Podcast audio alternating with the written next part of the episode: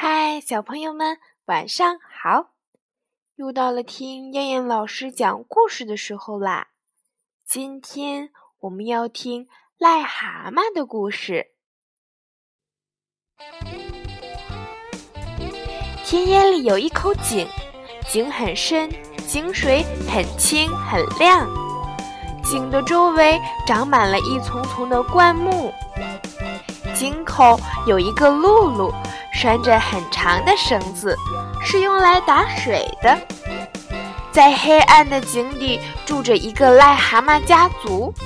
癞蛤蟆妈妈最小的孩子总想去看看外面的世界，别异想天开。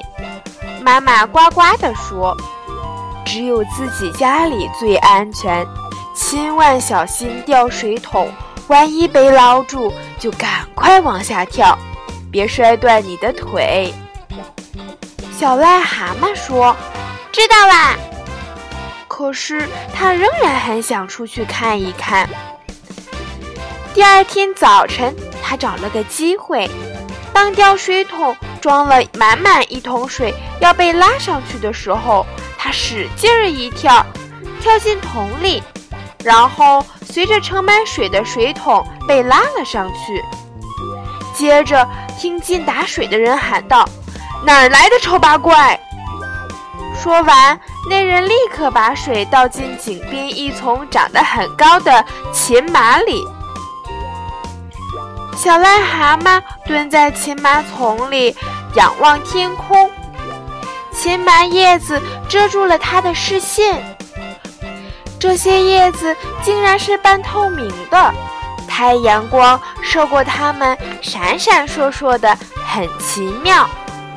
哇，这里真美呀！小癞蛤蟆兴奋地说：“就是让我在这里待上一辈子，也心甘情愿。”他在荨麻丛中舒服地躺了一会儿，觉得还是应该再往前走走。于是他伸了伸懒腰，慢慢地爬出了青麻丛。他用贪婪的眼光处处搜寻，他觉得自己是个幸运儿，能够看到绚丽的阳光，看到青枝绿叶，看到美丽的蝴蝶在缤纷的花朵间飞来飞去。但是他又不满足于现在看到的一切。他要追求更美的东西，于是他爬过公路，来到一个水沟里。他信步漫游，最后来到田间一个长满了灯芯草的小池边。小池里有一群青蛙在举行音乐会，小癞蛤蟆接受了青蛙们的盛情邀请。音乐会上只有单调的谐音。什么食物也没有，可是饮料却十分充分，在湖里尽可随意饮用。小癞蛤蟆想：“我还要继续往前走，去追求更好的东西。”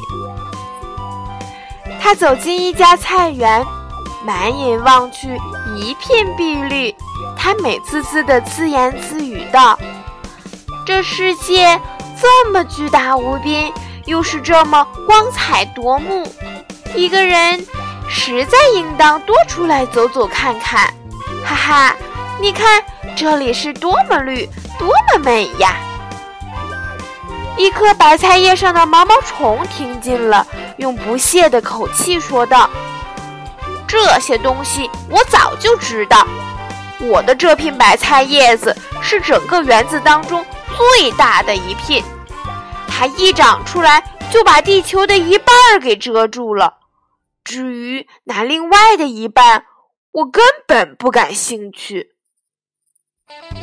这时，有几只母鸡蹒跚而来，咕咕地四处寻食。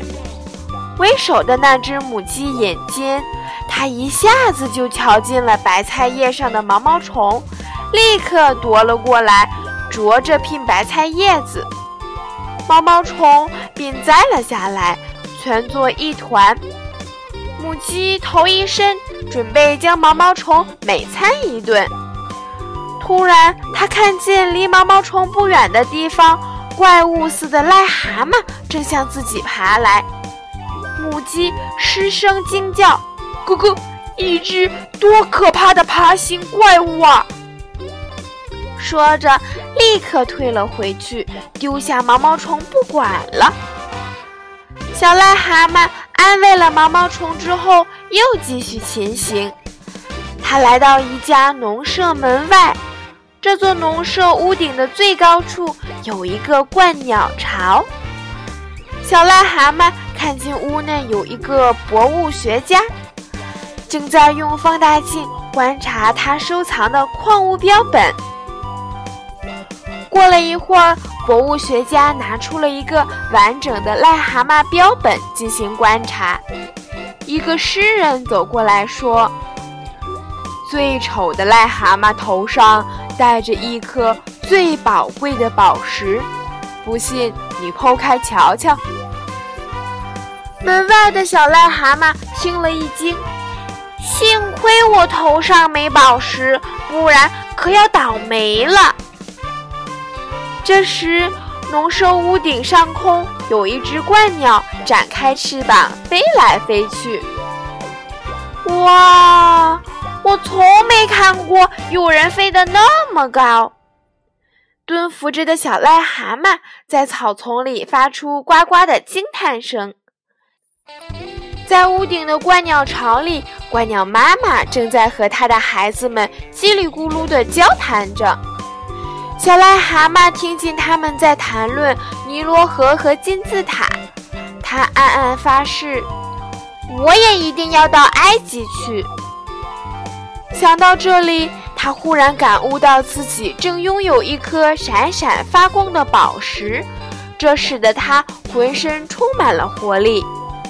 然而，就在这一刹那，空中的鹳鸟发现了他，扇着翅膀。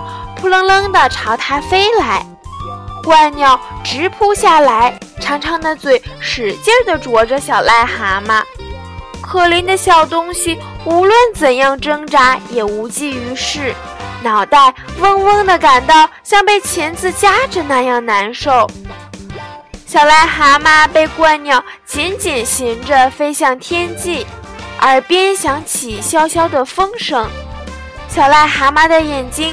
好像有火星蹦出来似的，放着异样的光芒。终于，小癞蛤蟆的心脏停止了跳动，它不再动弹。还没有到达遥远的埃及，它就死了。但是，太阳带走了癞蛤蟆头上的那颗晶莹璀璨的宝石，那颗宝石正是他心中的渴望和追求啊！好了，小朋友们，我们今天晚上的故事就先讲到这儿啦，我们明天晚上再见，小朋友们，晚安。